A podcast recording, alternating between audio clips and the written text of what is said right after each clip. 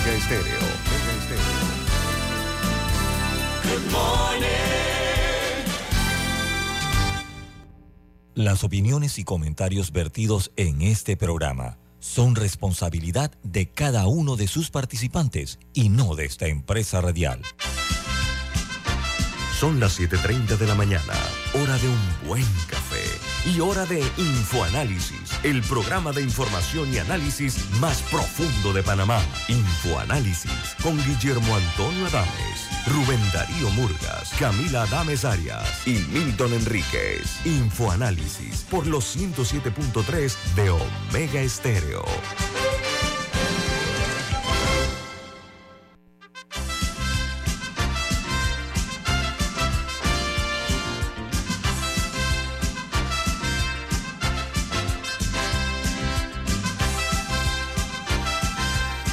Buen día, bienvenidos. Esto es Info Análisis, un programa para la gente inteligente. Hoy es 10 de febrero del año 2023. Y este programa, Info Análisis, es presentado por... Por Café Lavazza, un café italiano espectacular. Pide tu Lavazza en cafeterías, restaurantes, centros de entretenimiento y deportivos. Y ahora Pide Lavazza orgánico en Deli Gourmet. Café Lavazza, un café para gente inteligente y con buen gusto, presenta Infoanálisis. Infoanálisis se escucha a nivel nacional a través de las frecuencias de Omega Estéreo que cubren todo el país, de costa a costa y frontera a frontera. También pueden sintonizarnos en el canal 856 en sus televisores. Pueden también sintonizar Omega Estéreo por supuesto, Infoanálisis 856, los que son suscriptores de Tigo. De igual manera, en la app de Omega Stereo disponible tanto en Play Store como en App Store y en otra aplicación gratuita que es TuneIn Radio, TuneIn Radio. Y nos pueden ver en vivo, en video, a través de Facebook Live. Y para servirle a ustedes, además de un número plural de plataformas donde también está Omega Stereo presente. Iniciamos el programa con un repaso con las notas que hacen primera plana en los diarios más importantes del mundo. Estos son los titulares. El New York Times dice Mike Pence es atado por un abogado especial en la investigación del 6 de enero. La medida de Jack Smith, que es el fiscal especial, es una de las más agresivas en su investigación sobre los esfuerzos de Donald Trump por mantenerse en el poder. Dice que preocupa eh, el, hecho de que Pence está en el lugar central de la investigación en este momento. Pence era el vicepresidente de, de Donald Trump. El Washington Post titula, Mike Pence recibe una citación eh, de los fiscales y examinan el papel de él eh, y de Donald Trump el día 6 de enero. No está claro si Pence eh, va a comparecer ante la citación que enfrenta actualmente de un posible rival del año 2024 contra el expresidente estadounidense.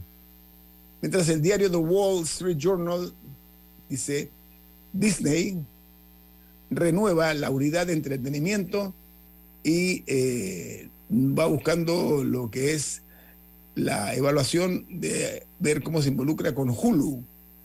Dice la nota del Wall Street Journal que bajo la nueva estructura del CEO de nombre Bob Iger, los jefes de contenido de las unidades de televisión, cine e incluso de ESPN, el gigante de los deportes, están asumiendo responsabilidades comerciales eh, que la compañía además podría explorar la venta de la plataforma de transmisión, como dije, Hulu o Hulu.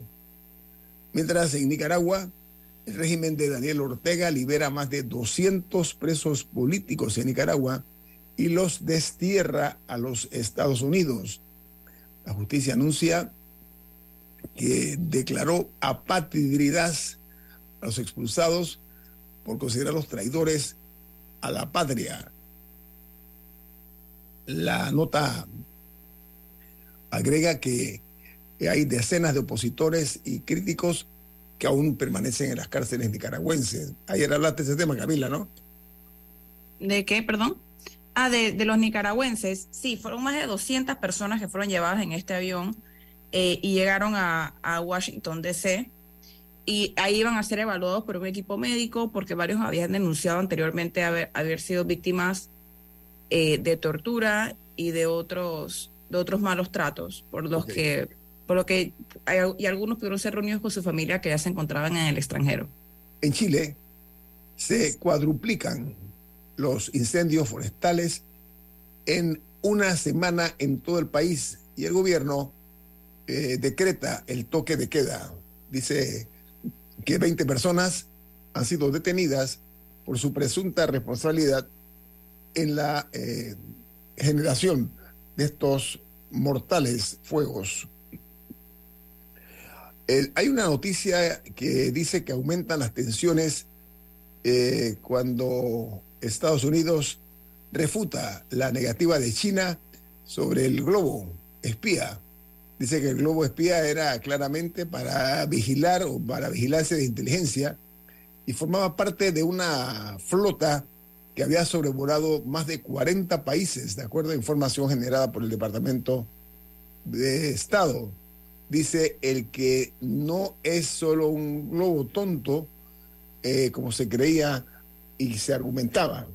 Era un globo para espionaje. Eso revoló incluso Costa Rica y Colombia, aquí al lado. Lo más probable también lo haya hecho en Panamá. Otra noticia de primera plana se da en Ecuador. Dice que el presidente Lazo eh, remodela su gobierno tras la derrota brutal sufrida en las elecciones del domingo cinco ministros de, cinco ministros de, estados, Estado han renunciado después del eh, triunfo de la izquierda en las principales ciudades y provincias de Ecuador. Mientras en Turquía, un equipo de rescatistas ayer en Turquía recuperó, eh, un equipo mexicano. Eh, México mandó una, una, una, una serie de expertos en esa materia y ya hubo resultados. Imagínense ustedes, que llegaron a Turquía hace dos días nada más, y trascendió que ayer recuperaron tres cuerpos y a una mujer con vida en su primera jornada de rescate eh, en Turquía. Muy eficiente los mexicanos, fueron unos perros especializados, etcétera. Y eh, ya se cuantifican más de 21 muertos, 17. ya, más de 21 mil fallecidos en el, son 17 terremoto. y 17 en Turquía y 4 aproximadamente en Siria no, y, en Siria, eh, parte del problema es que debido a la guerra, hay muchas áreas que no, particularmente en el nor, creo que el noroeste de Siria, no pueden recibir ayuda internacional, porque la única ayuda que pueden recibir son o del gobierno de, de Bashar al-Assad o eh, hay algo, parte, algunos aliados se les ha, eh, de, del gobierno de Siria han podido mandar, pero las áreas que son ocupadas por eh, rebeldes, etcétera, esas están totalmente fuera, fuera de, control. Y también la, comunidad internacional no quiere mandar la ayuda a través del gobierno sirio porque, porque o sea, no tienen relación con ellos. Entonces, en Siria la situación está. O sea, eh, eh, cada, cada país tiene su catástrofe. Bueno, México está en igual situación, ¿saben por qué? porque dice que la vida se ha encarecido en México por la inflación, que ha repuntado a 7,9% y la tasa de interés ya supera el 11%. La inflación acumulada en dos meses eh, por los incrementos de las, de las vitaminas T, de los cigarrillos, de los cigarros y de la gasolina son los culpables principales de esta situación económica tan grave por la cual atraviesa México. Y los Estados Unidos, Yahoo, anunció que despedirá al 20% de su fuerza laboral.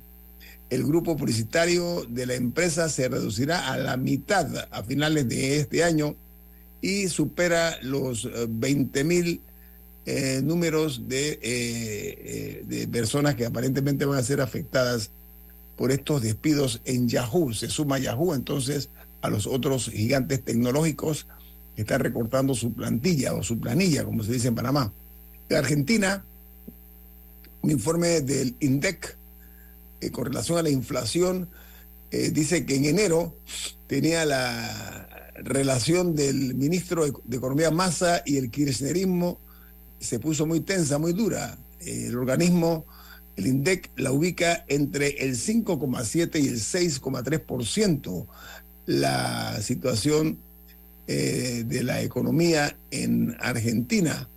Añade la nota que los reproches del ministro Massa a Cristina Kirchner en privado y el, eh, el debate en la oposición sobre cuándo va a explotar la bomba económica, según el Banco Central, tiene el peor arranque desde el año 2018 en Argentina.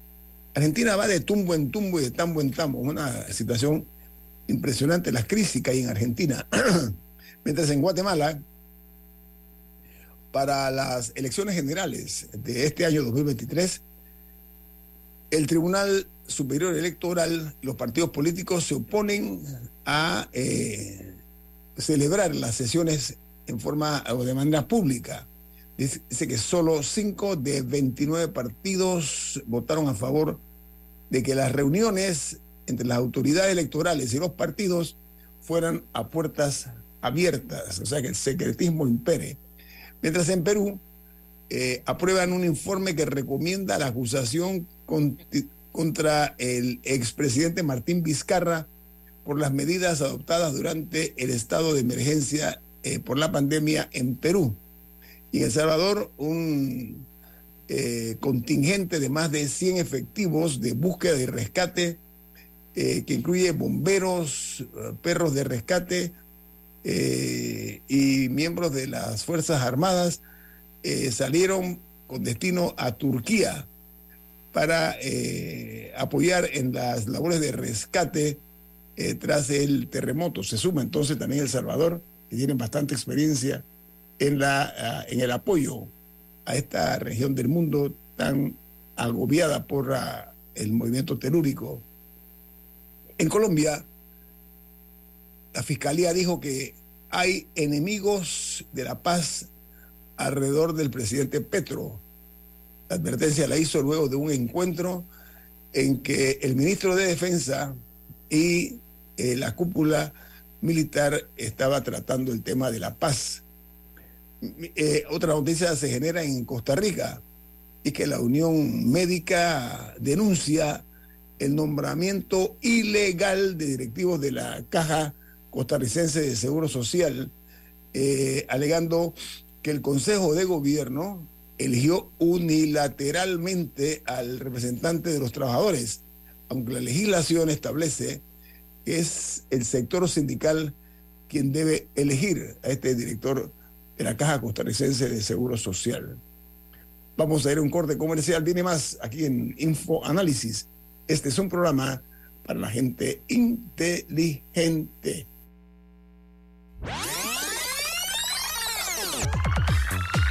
Omega Stereo tiene una nueva app. Descárgala en Play Store y App Store totalmente gratis. Escucha Omega Stereo las 24 horas donde estés con nuestra nueva app. Llena de elegancia tu hogar con muebles y accesorios de Tempo Design, diseño y estilo en muebles modernos, minimalistas y de alta calidad. Visítanos en Obarrio, diagonal al santuario o cotiza al 6240-7332. Tempo Design, 13 años diseñando momentos. Ya viene InfoAnálisis, el programa para gente inteligente como usted.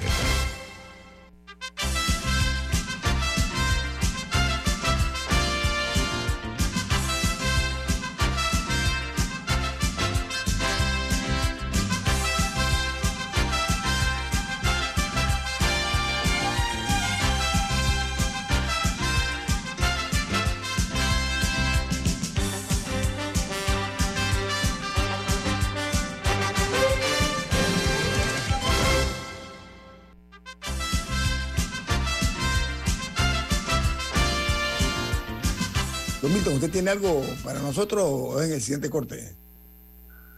En el siguiente. yo no estoy al tanto como primera vez que me avisas así como de sorpresa, me imagino que fue algo de repente. Yo no sé tanto de la cantidad de casos que, que Anet y que, que Foco y que toda esa gente tiene, porque entiendo que ha sido así que no sé si alguien que así domine ese tema aquí, de cuántos son y el secuestro a cuál correspondía, yo, yo puedo opinar lo que... Sí, evidentemente una opinión jurídica, te explico, explico por qué, Ana Matilde, te llamé ayer y agradezco mucho que hayas aceptado la invitación. Eh, me explico una de las eh, penas no ajenas, una pena que siento yo como panameño, es que a falta de acción por parte de los operadores, algunos operadores de justicia en nuestro país, o de la justicia en Panamá, ha tenido que ser otra nación la que intervengan para, para que realmente ocurran las cosas. Eso es motivo de vergüenza para mí, mucha vergüenza, y estoy seguro que para no pocos. Producto de lo que ha ocurrido con el tema de Annette Planels, que ayer, eh, como es bien sabido, eh, se presentó a su, a su vivienda, a su residencia, funcionario del juzgado sexo civil, eh, por una calumnia por injuria, calumnia injuria presentada por el, el expresidente Ricardo Martinelli, fueron con el propósito de hacer una diligencia judicial de secuestrarle la casa pero felizmente se vio eh, eh, eh, la, misma, la intención fue frustrada porque la casa está a nombre de una sociedad anónima, lo cual la hace no secuestrable. Pero en el caso del señor Valenzuela, Mauricio Valenzuela, llegaron a la casa donde él vivió y donde vive su mujer o su ex esposa, discúlpeme con todo respeto lo digo, y sus hijos, allí donde viven solamente ellos. Y sorprendentemente, acuciosamente se llevaron, eh, entre otras cosas, eh, de la casa de la esposa o de la ex esposa, con los niños ahí, electrodomésticos, ese tipo de cosas. Entonces, la embajada de los Estados Unidos se pronunció ayer, me imagino que tú lo viste, Ana Matilde. Entonces, yo creo que eh, debemos actuar de una forma más responsable a quienes le corresponde la justicia pero la pregunta va en dos vías, Ana Matilde. No sé si estás enterada del caso de México. El escándalo de México es que el hombre más poderoso después del presidente Calderón, Felipe Calderón, se llamaba o se llama Genaro García Luna. Le decían el super policía. Los Estados Unidos lo condecoró por todas partes. Le dio todas las condecoraciones habidas y por haber las más altas condecoraciones. La DEA, la CIA, etc. Y resulta ser que este hombre cuando salió de su puesto, jefe de, imagínate, de la seguridad, con rango de ministro, este era el ministro más poderoso de México, le metía miedo a todo el mundo, todo el mundo estaba asustado, el tipo, cuando no se reía, la gente quedaba temblando, ¿qué le estará pasando al, al superpolicía? En ese camino, este hombre se le descubre que había hecho alianzas con uno de los carteles de la droga de México. Él metía preso y perseguía a un cartel en beneficio de otro. Estoy hablando del cartel de Sinaloa. Cuento esta historia para que tengamos la medida nada más de cómo son las cosas, no únicamente en Panamá. En México los magistrados, acaba de descubrir, le pasaron por alto todas las tropelías que él hizo. Los magistrados, presten mucha atención, ¿ah? los magistrados de México, se acaba de descubrir ayer, sacaron los medios mexicanos, que guardaron por una parte silencio cómplice y por la otra lo ayudaron a que no fuese investigado en su momento, a pesar de que había pruebas de que él y Calderón, Felipe Calderón, expresidente, estaban metidos hasta el tuétano en actividades non santas. Ahora me explico. Los Estados Unidos de América le pedí, él pide a los Estados Unidos que, él se quiere ir a vivir a los Estados Unidos, su error, y se va a vivir a Miami.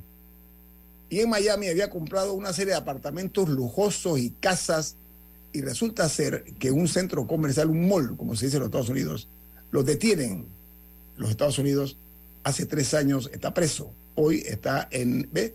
casualmente en el distrito este de, Brooklyn, eh, está siendo procesado. Ayer la equivalente a la UAF en Panamá, la Unión de, de Investigación Financiera, la UAF, allá te llama WIF, descubrieron hasta ahora que este hombre había recibido coimas por 700 millones de dólares. En un paquetito le encontraron 700 millones.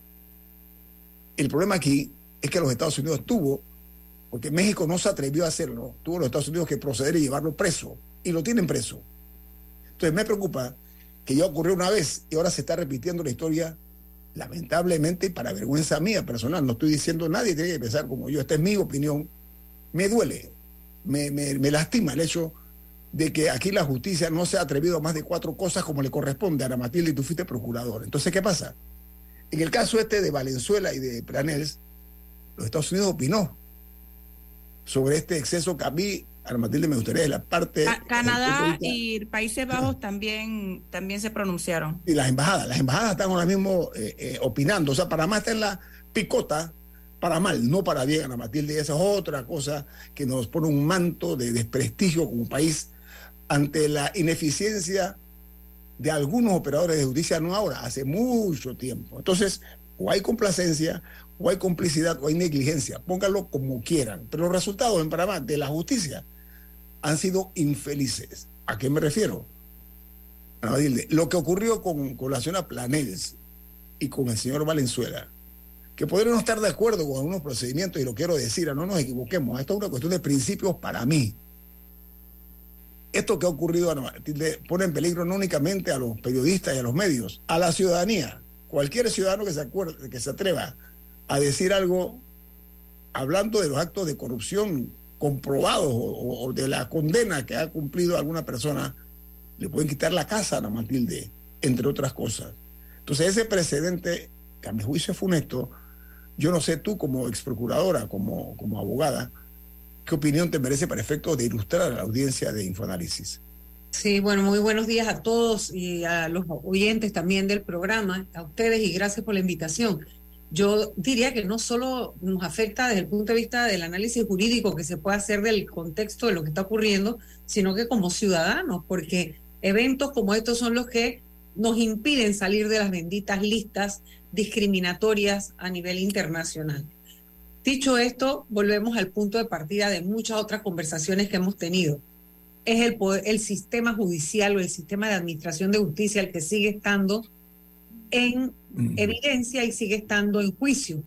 El principal juicio que se hace aquí en Panamá es el juicio ciudadano al sistema de administración de justicia. Mire, ese atropello contra Anet Planels y Mauricio Valenzuela, que puede repetirse porque creo que hemos visto desde ayer amenazas veladas y algunas bastante directas de los voceros de Ricardo Martinelli, el expresidente, en distintos medios señalando que esta no es ni la única ni la última y que vendrán más acciones a todo aquel que se atreva, etcétera, etcétera, etcétera. Ese es un discurso que lo que busca es amedrentar a todo aquel que tenga el valor de poder hablar y revelar y develar verdades que a veces la justicia no nos devela.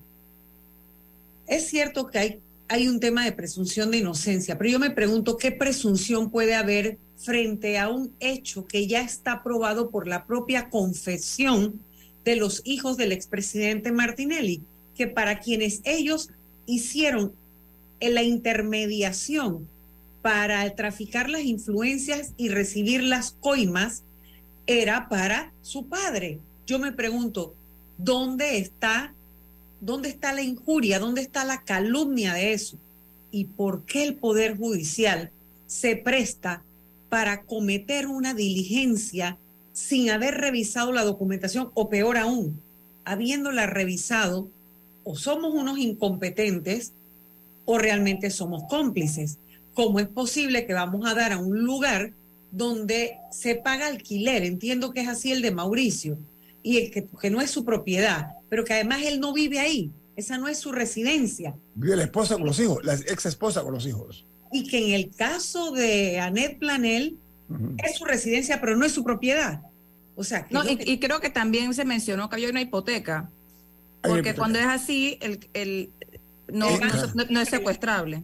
Mire, eh, Ana Matilde Gómez, Ana Matilde, eh, le debo confesar a, a quienes nos escuchan que la dimensión jurídica de estos casos, que son una polémica severa, se ha envenenado desde el inicio. Eh, eh, eh, y la justicia ha mantenido un discreto papel, el rol que debe jugar. Y esto lo digo con frialdad analítica, esto no lo estoy diciendo al calor de ningún tipo de, de momento, pero molesta tanta eh, repulsión que provoca ese, esa forma de actuar en algunos casos de algunos operadores de justicia, la de que nos hemos convertido en el esmerreír. Claro. El de la justicia con el caso de Brecht. Esmerreír, somos unos cómicos, unos payasos, unos, unos, la verdad que me da mucha pena, Ana Matilde. No, y una vergüenza porque aquí se dieron actuaciones que están plenamente ya aprobadas, que están demostradas a través de auditorías de la, de, la Contraloría.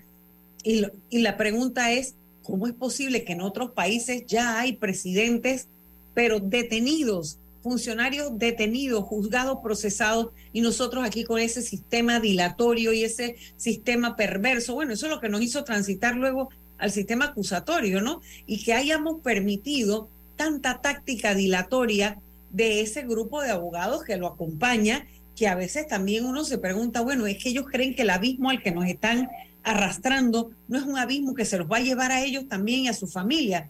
O sea, una vez que esto colapse, porque ya el sistema político está al punto de no retorno, la sociedad misma, creen que ese abismo no se va a llevar a las familias de ellos, ellos mismos. Eso de verdad uno se pregunta qué, qué fervor, qué amor patriótico hay ahí, ninguno.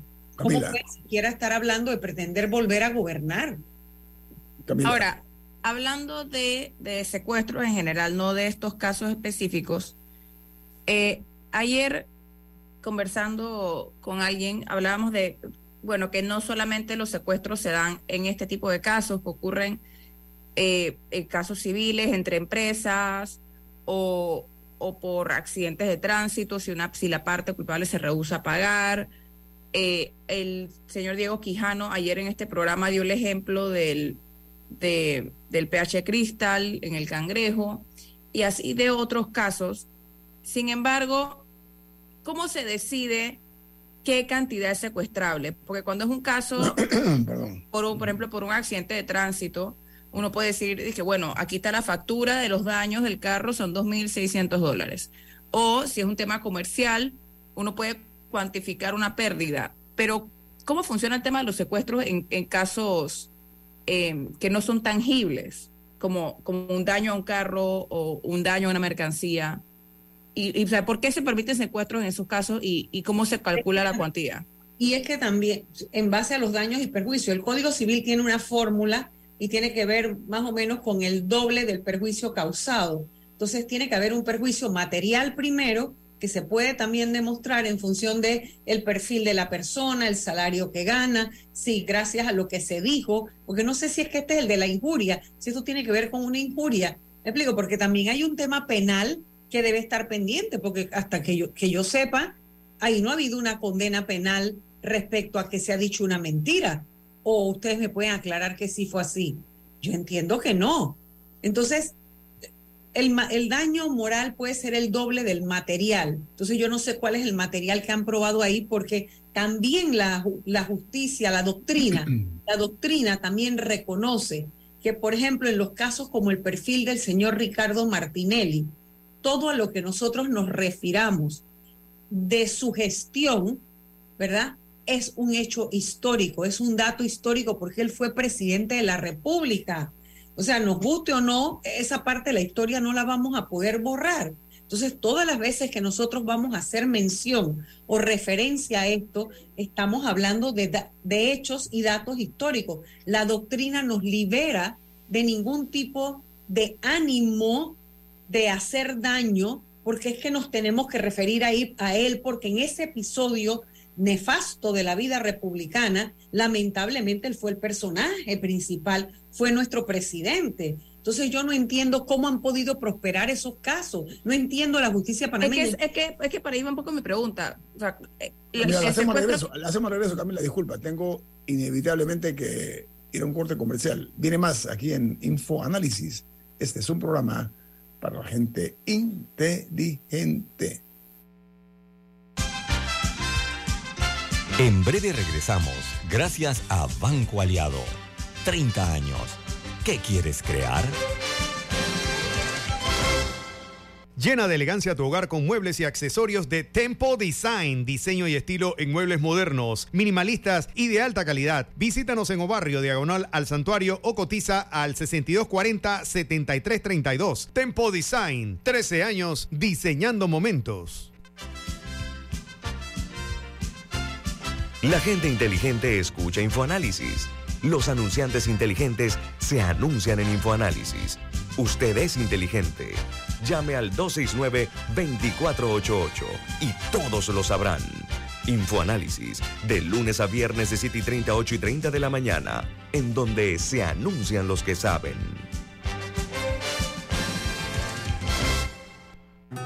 Contamos contigo para defender la voz de todos los panameños en la elección general de 2024, como don Rafa. Vea, yo fui el primerito en inscribirme como miembro de mesa en mi pueblo. Oh, ahora soy el responsable de contar cada voto de mi gente. Inscríbete tú también en tribunalcontigo.com o en cualquiera de nuestras oficinas en todo el país. Eso de ser productor y miembro de mesa es un compromiso berraco, ¿yo? Tribunal Electoral. La patria la hacemos contigo.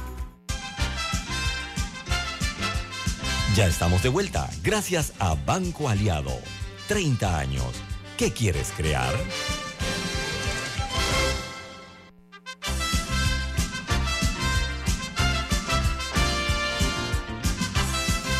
Milton, ¿cuál es el mensaje que tiene usted para los oyentes de Infoanálisis?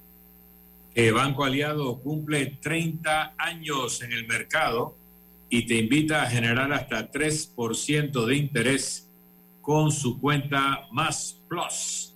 Banco Aliado, 30 años. ¿Qué quieres crear? Bueno, amigos, continuamos aquí conversando con la ex procuradora, eh, la exdiputada, ex candidata presidencial, eh, Ana Matilde Gómez, es candidata hoy día a una curul en la Asamblea Nacional. Camila.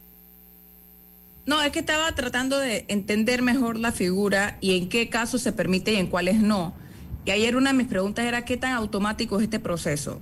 hay alguien que, con tal que uno haga el checklist y pague la fianza y ta, ta, ta, automáticamente se secuestra a la otra persona o hay algún nivel de, de que un juez debe discernir si el caso vale o no vale.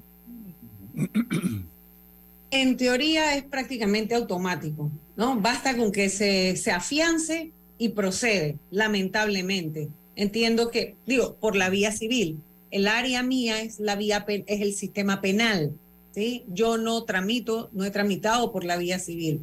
Pero en términos generales, lo que yo conozco del proceso, sí, lamentablemente es muy discrecional. O sea, lamentablemente, sí, no hay tantos estándares o parámetros. Se afianza y se procede. Pero en teoría debería haber un discernimiento más o menos lógico, lo que la, lo que la doctrina llama la sana crítica de un juez. Oye, ¿tiene sentido o no tiene sentido esto? En lo penal es diferente. En lo penal uno tiene que poder demostrar por lo menos la vinculación. Hay que probar eh, algo. Tú tienes, porque además no lo puedes hacer tan al inicio. Tienes que demostrarle que podría haber una, un resultado ilusorio del proceso, pero para interponerlo tienes que esperar un periodo. No puede haber, por, por ejemplo, no puede ser cuando no hay ningún tipo de, delito todavía demostrado, ¿no?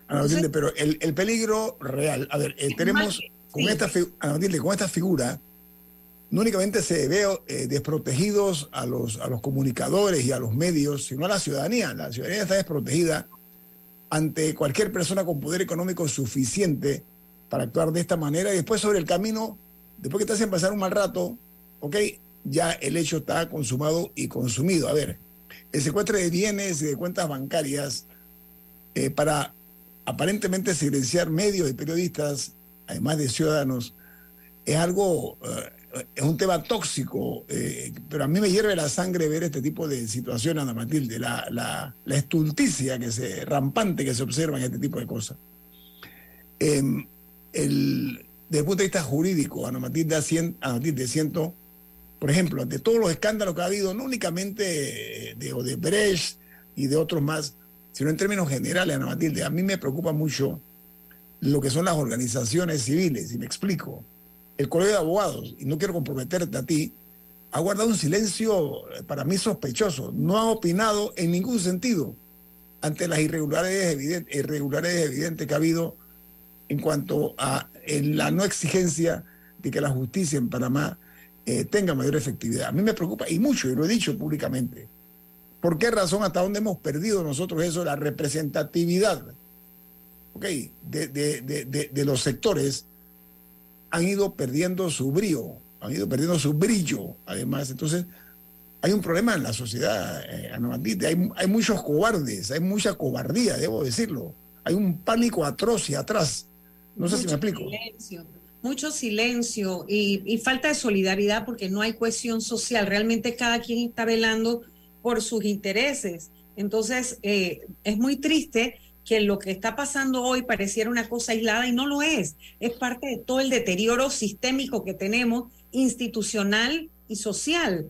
Entonces, eh, uno sí pensaría, como Camila, vuelvo al punto, o sea, uno, uno aspiraría que hubiera una sociedad en la que hubiera un fiel de la balanza, un tercero imparcial, que analice bien, que disierna un poco, porque así se le puede hacer daño a cualquier bueno, y se ha venido haciendo. Lo peor, lo grave del asunto ahora es que es por un tema de una realidad política que estamos viviendo. Estamos empantanados con malos referentes políticos, personas totalmente, en general, vinculadas a actos de corrupción o a señalamientos, y resulta que esos son los que ponen a operar la justicia en su favor y en contra de quienes nos atrevemos a poder narrar y decir una verdad que todo el mundo conoce, pero que no se quiere analizar.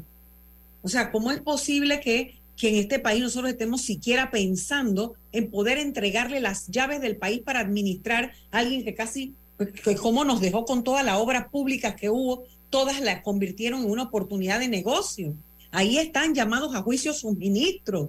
Cuando está llamado a juicio es porque hay un delito que se ha probado y una probable vinculación. Nadie está diciendo que ya eres culpable, pero mínimamente en tu gestión hubo algo que le tienes que ir a explicar a la justicia. Entonces la pregunta es hasta cuándo vamos a abrir los ojos. Entonces que nos van a intimidar. Ahora resulta que aquí la gente buena se tiene que esconder y todo el que está vinculado, el que está señalado es el que va a andar rampante por la calle señalando y poniendo a accionar la justicia en favor suyo. Yo me pregunto si eso es lo que ya llegamos. Entonces la solidaridad debe ser realmente con la verdad, la solidaridad debe ser con la cualquier subterfugio que se utilice para poder coartar la libertad de expresión. No puede ser que aquí ahora en todos los programas la gente esté asustada de que yo no lo puedo mencionar, yo no lo puedo decir. Déjense de eso. Sí se le puede mencionar. ¿Por qué? Porque es un hecho histórico, porque la doctrina nos libera de ese temor. La doctrina nos libera de poder andar con miedo de mencionarlo. Y los operadores de justicia lo saben. Si es que fue presidente de la República, ¿cómo es que uno no va a poder mencionar? ¿Y cómo es que los ciudadanos panameños que han sido condenados por los casos de corrupción en el periodo de ese gobierno y en cualquier otro, uno no los va a poder mencionar? Eso no puede ser. O no nos vamos a poder referir a esos hechos, a los sobreprecios, a los altos costos, a que las obras públicas nos pudieron haber costado mucho menos, que el dinero que no tenemos ahora se lo vienen robando. ¿Desde cuándo? ¿Desde hace cuántos años nos vienen robando en cada obra pública?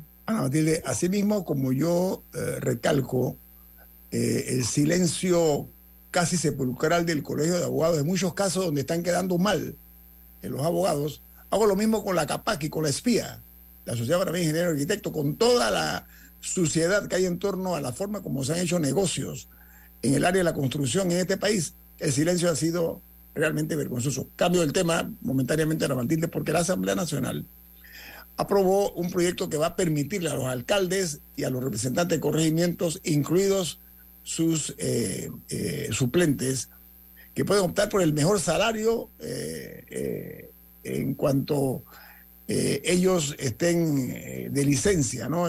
conforme al Código de Trabajo.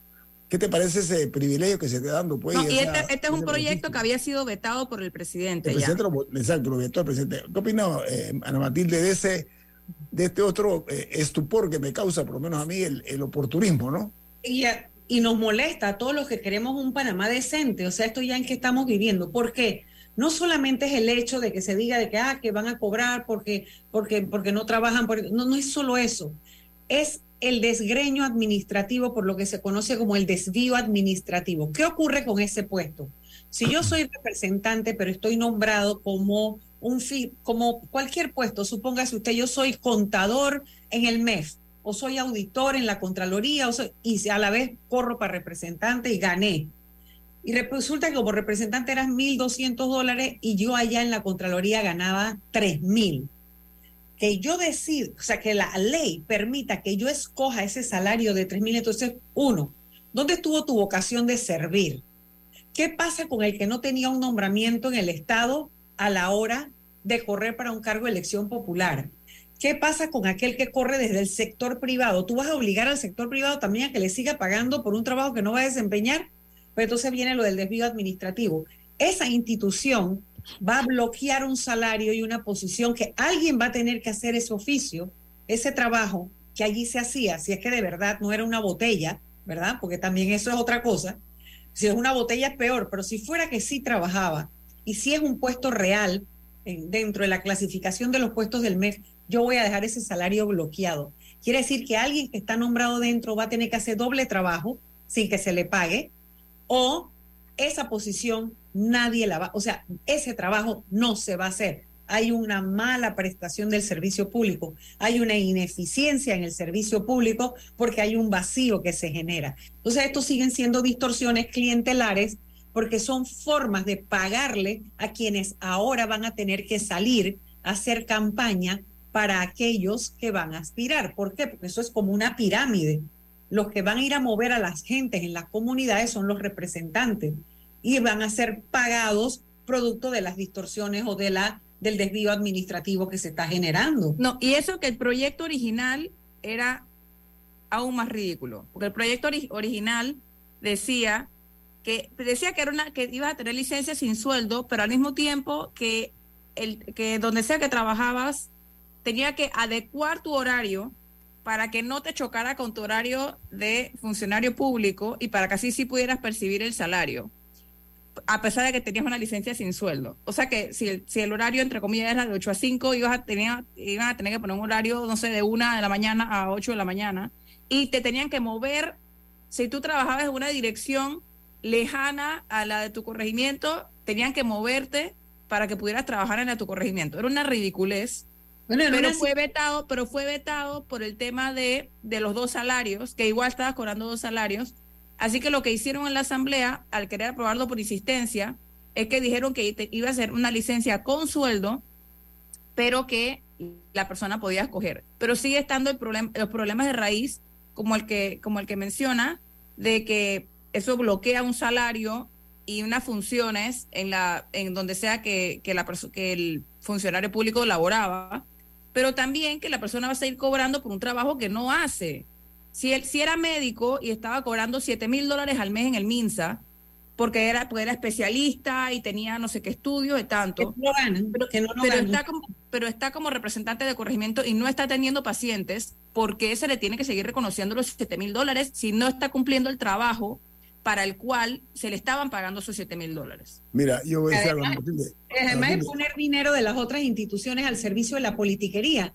Y entonces seguimos con la misma sinvergüenzura haciendo leyes a la medida solamente, o sea, en la medida me refiero a la medida de la pretensión política que hay detrás. Y es quedar bien, quedar bien, complacer a ese grupo de articuladores políticos que ahora te van a trabajar campaña. Matilde, aquí lo que debe preocuparnos es el silencio, el silencio de gente que tiene que hablar, que tiene mucho que decir. Ese silencio debe ser motivo de vergüenza para ellos y para sus hijos. ¿Sabes por qué? Porque nos falta sociedad.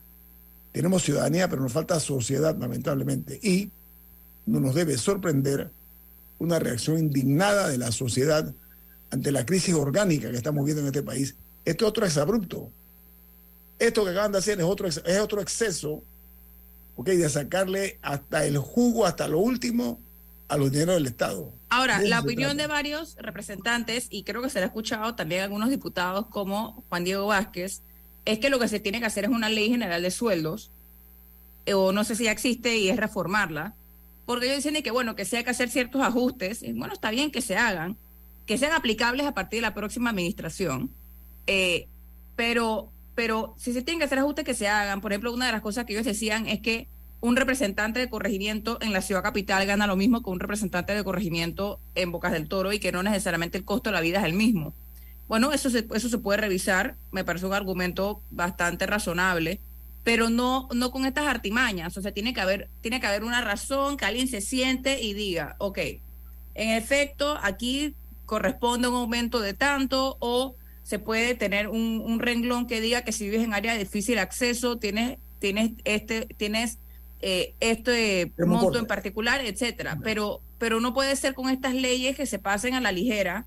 Sí y, que ahora, y que ahora vamos a tener que, Esto está bien ah. pensado desde el punto de vista de la, de la dinámica que estamos viviendo, del deterioro total que hay y la utilización de la política solamente para los fines y propósitos individuales y más mezquinos, ¿no? Ana Matilde, el problema aquí es que hay una red de complicidades, una red muy sólida de complicidades. Además que la ley general de sueldo la venimos pidiendo, ustedes saben, estaba en mi plan de gobierno, estaba, lo decía también, lo ha dicho siempre eh, Saúl Méndez y otros, otras personas, voceros públicos que representan segmentos de la población.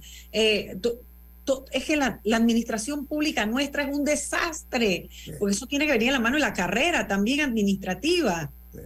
Ana Matilde, tenemos que, lamentablemente que despedirte eh, con el agradecimiento siempre por tu valioso aporte. Que tenga un buen día la abogada Ana Matilde Gómez, una de las figuras eh, importantes de este país que nosotros... Gracias a ustedes. Y que te atreves a hablar, Ana Matilde, ese, lo que te reconozco a ti, esa es una de las diferencias que marcas. Pero porque uno debe hablar con la verdad, ¿no? Uno debe hablar con la verdad.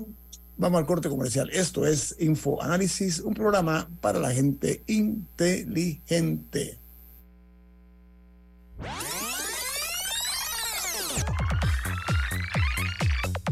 Omega Stereo tiene una nueva app. Descárgala en Play Store y App Store totalmente gratis. Escucha Omega Stereo las 24 horas donde estés con nuestra aplicación 100% renovada.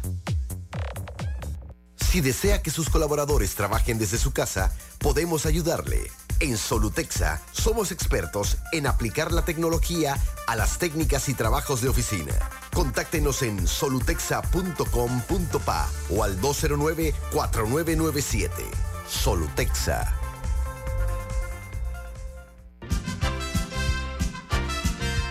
Ya viene InfoAnálisis, el programa para gente inteligente como usted.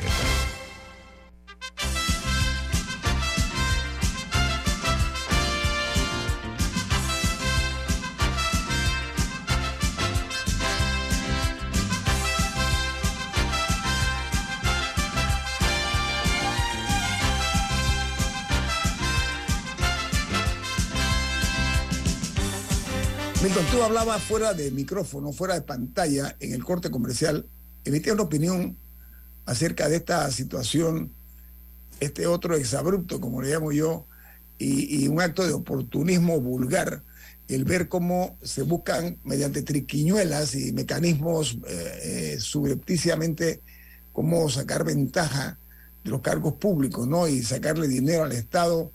Eh, este tipo de, de posiciones y de posturas que muy poca gente se atreve a criticar. Tú hablabas algo al respecto, Milton. Eh, sería tan amable compartirlo con los oyentes. Gracias. Yo decía que la ley general de sueldos, la idea de que tiene que haber una ley general de sueldos está en la Constitución.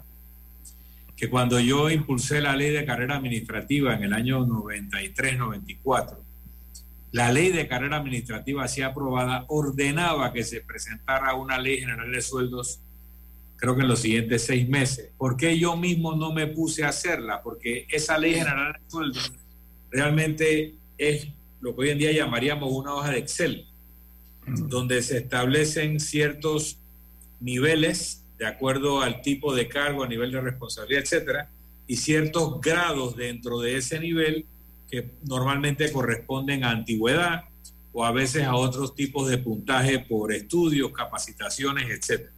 Y esa ley general de sueldos debiera tener, aparte de una estructura jerárquica, que uno gana más conforme asciende en el escalafón de mando, debe tener algún tipo de forma de mejora salarial de acuerdo a conocimiento y servicio, porque hay gente que tiene muchos títulos, mucha capacidad, pero no puede mandar porque no tiene destreza de mando y sin embargo tú lo quieres retener en el tiempo en el Estado. Esa ley repito, es un cuadro más o menos sencillo y uno se puede inspirar hasta en la ley o en las normas que rigen el canal de Panamá y extrapolarlo.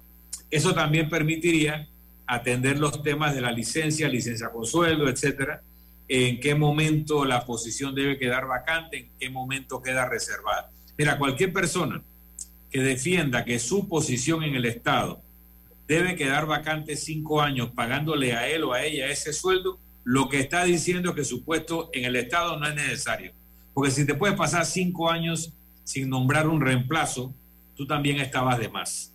Ahora, en cuanto a los salarios de los representantes, ese, no sé si todavía son 500 dólares, 800 dólares. Hay un sueldo base que en los distritos subsidiados los paga directamente el Tesoro Nacional. Pero es una falacia decir que hay que ajustarlo por costo de vida, por lo siguiente. Así como los representantes ganan el mismo sueldo base, lo ganan los diputados y los diputados también son de otras partes del país. La diferenciación en cuanto a costo de vida que puede eh, aspirar un representante se la da la dieta municipal, porque ellos además de representantes son concejales y cuando ellos asisten al consejo municipal se les paga una dieta. En el municipio de Panamá se pagan dietas muy altas y en un municipio rural del interior se pagarán dietas muy bajas y eso es lo que hace en, en la realidad un ajuste de monumentos de acuerdo a la realidad socioeconómica de donde, en donde vive el representante. Así que eso existe entonces esa diferenciación. No hace sentido. Oiga, quiero dar un giro antes que se acabe el programa porque la cinta costera, que es uno de los sitios, de los pocos sitios eh, donde eh, el panameño de a pie, el panameño en términos generales, incluido todos los sectores sociales, tienen un sitio, un espacio público en la capital que hacen falta. La cinta costera está en una situación casi que ruinosa. ¿Por qué? Porque hay basura en exceso, hay eh, la presencia de indigentes en la cinta costera, no hay una iluminación que la haga lucir por una parte y que le dé seguridad a los miles de panameños que van a la cinta costera. Hay robos frecuentemente, hay eh, sitios eh, que han sido prohibidos el acceso de la gente. En pocas palabras, es otro escándalo del Ministerio de Obras Públicas. ¿Y sabe por qué digo que el MOP? porque el Ministerio de Obras Públicas es el que el que administra ese espacio, ese espacio físico, pero el MOP, que no se cansa de recibir eh, eh, cuestionamientos, esta administración del MOP, le había dado en el mes de octubre del año pasado un contrato a una empresa por 33.2 millones de dólares para darle mantenimiento a esa área. ¿Y saben qué? Las quejas no se detienen. Entonces, lo propio aquí es que realmente yo no, yo no sé qué decir ya más de este, este ministro que tiene un alto grado de cinismo, ¿eh? porque el tema de las calles, dice, no, las calles, para no hay huecos, aquí no hay baches. Yo espero que no diga que la cinta costera está hermosa y que de noche es un cúmulo de luces y que puede ser segura. Ojalá que no cometa la imprudencia de decir tremenda desfachatez. Diga, Camila. Estoy de acuerdo en que está, se está haciendo un mal trabajo y también que hay un tema de desorden con la cinta porque la cinta la vigila específicamente el SPI, no la policía. Hay un tema, tiene que ver el SPI? Es la pregunta que me hago. Hay, hay unos temas ahí, pero yo sí debo decir algo. No entiendo por qué la administra el MOP. Eso debería haberse traspasado ya al municipio capitalino y que ellos sean los responsables. Total, están a dos cuadras de la cinta. Ellos deberían ser los responsables de administrarla. No lo son actualmente, así que no tienen por qué hacerlo. Eh, pero eso ya se, se le debería traspasar pienso yo, a la alcaldía y que ellos resuelvan y que sean los responsables. Entonces sí, se está haciendo un mal trabajo, pero no deberían ser ellos quienes hagan el trabajo. Mira, una de las preguntas que yo me hago es, ¿por qué hay gente tan, tan inteligentemente desfocado, desenfocado, perdón, le dan al Ministerio de Obras Públicas esta obra que corresponde y que debe ser un bien municipal? O sea, no es el MOP, no, sé si fue cuando se estaba construyendo que iba a ser una obra vial importante y que se están haciendo adecuaciones, pero ya está hecha. Ya, está, hecha. es un área de uso público. Entonces, esa es otra de la... Aquí se descuadernan los proyectos que tienen buenas intenciones, porque esa cinta costera, para los capitalinos, para los citadinos, vemos la cantidad eh, de personas que van allí a, a pasar un buen día, a pasar un buen rato, a disfrutar de la mar que está ahí mismo cerca, a disfrutar de un área que nos queda a todos de fácil acceso. Sin embargo, está en una situación ruinosa y la verdad es que me preocupa la falta de iluminación en medio de un es muy evidente, es muy evidente si uno va de noche y ni siquiera a, horas no, no, no, que, que no es irracional pensar que habría gente un sábado en la noche y sí es cierto que hay áreas muy oscuras. Mira, el, que viaja a otros países y tiene la oportunidad de ir a parques como esta, áreas como esta, están sumamente iluminadas, porque además embellecen la ciudad. Esa cinta costera con una buena iluminación es un atractivo, debe ser un atractivo que debe embellecer la ciudad. ¿sí? no eh, lastimar la vista de los que pasamos por allí o de los que dependemos porque hay falta de, dinero pues para ir a, otro sitio, la gente va ahí a divertirse a la cinta costera, por lo menos a caminar, a, hacer ejercicio, a hacer deporte, etcétera. Entonces, llamo a la reflexión, ¿eh? Porque este contrato de 33 millones que otorgó el MOP a una empresa ya hace, ¿qué?, cinco meses, no hay resultados tangibles acerca de ese millonario eh, eh, eh, contrato que se dio. Y que hay que rendir cuenta, ¿eh? ¿Qué están haciendo al respecto con esos 33 millones? Pregunto, respondan. ¿Dónde está esa empresa cumpliendo con ese compromiso millonario? Esa es parte de la tragedia que vivimos en este país por la falta de rendición de cuentas y la falta de escrúpulos y de dignidad de algunos funcionarios que no les corresponde siquiera eh, ser llamados por el cargo que ocupan porque son negligentes, por decirlo menos, e irresponsables. Están nada más para recibir un salario y para ostentar choferes, cargos oficiales y decir cosas inapropiadas que no van tampoco a dignificar para nada el cargo que ocupan. Hago esa llamada de atención. La cinta costera es de todos, no es del MOP. ¿Ok? Deben llamar la atención para que esta persona o suelte ese, eh, ese, ese parque, esa área, para que otra persona que sea responsable y tenga conocimiento pueda hacer que se luzca. ¿O saben qué? Váyase para su casa. Le haré un gran país a la nación. Viene Álvaro Alvarado con su programa Sin Rodeos, aquí en Omega Estéreo. Milton, ¿quién despide Infoanálisis? Nos vamos, pero lo hacemos disfrutando una deliciosa taza del café Lavazza. Café italiano espectacular. Pide tu Lavazza en restaurantes, cafeterías, centros de entretenimiento y deportivos. Y ahora pide tu Lavazza orgánico en Deli Gourmet. Café Lavazza, un café para gente inteligente y con buen gusto. Despide Infoanálisis. Ha finalizado el Infoanálisis de hoy. Continúe con la mejor franja informativa matutina aquí en Omega Estéreo 107.3, Cadena Nacional.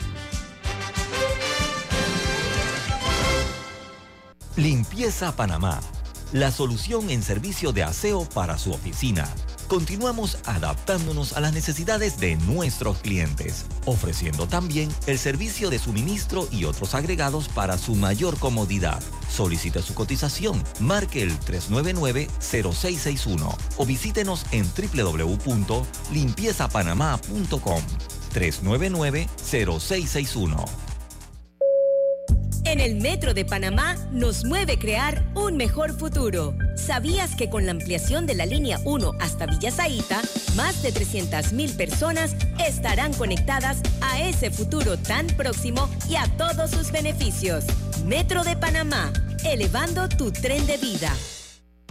Los destinos de nuestro interior están en cada rincón del país, con lugares por conocer, explorar y descubrir volvamos a encontrarnos con nuestra riqueza natural, con nuestras raíces, con nuestra historia.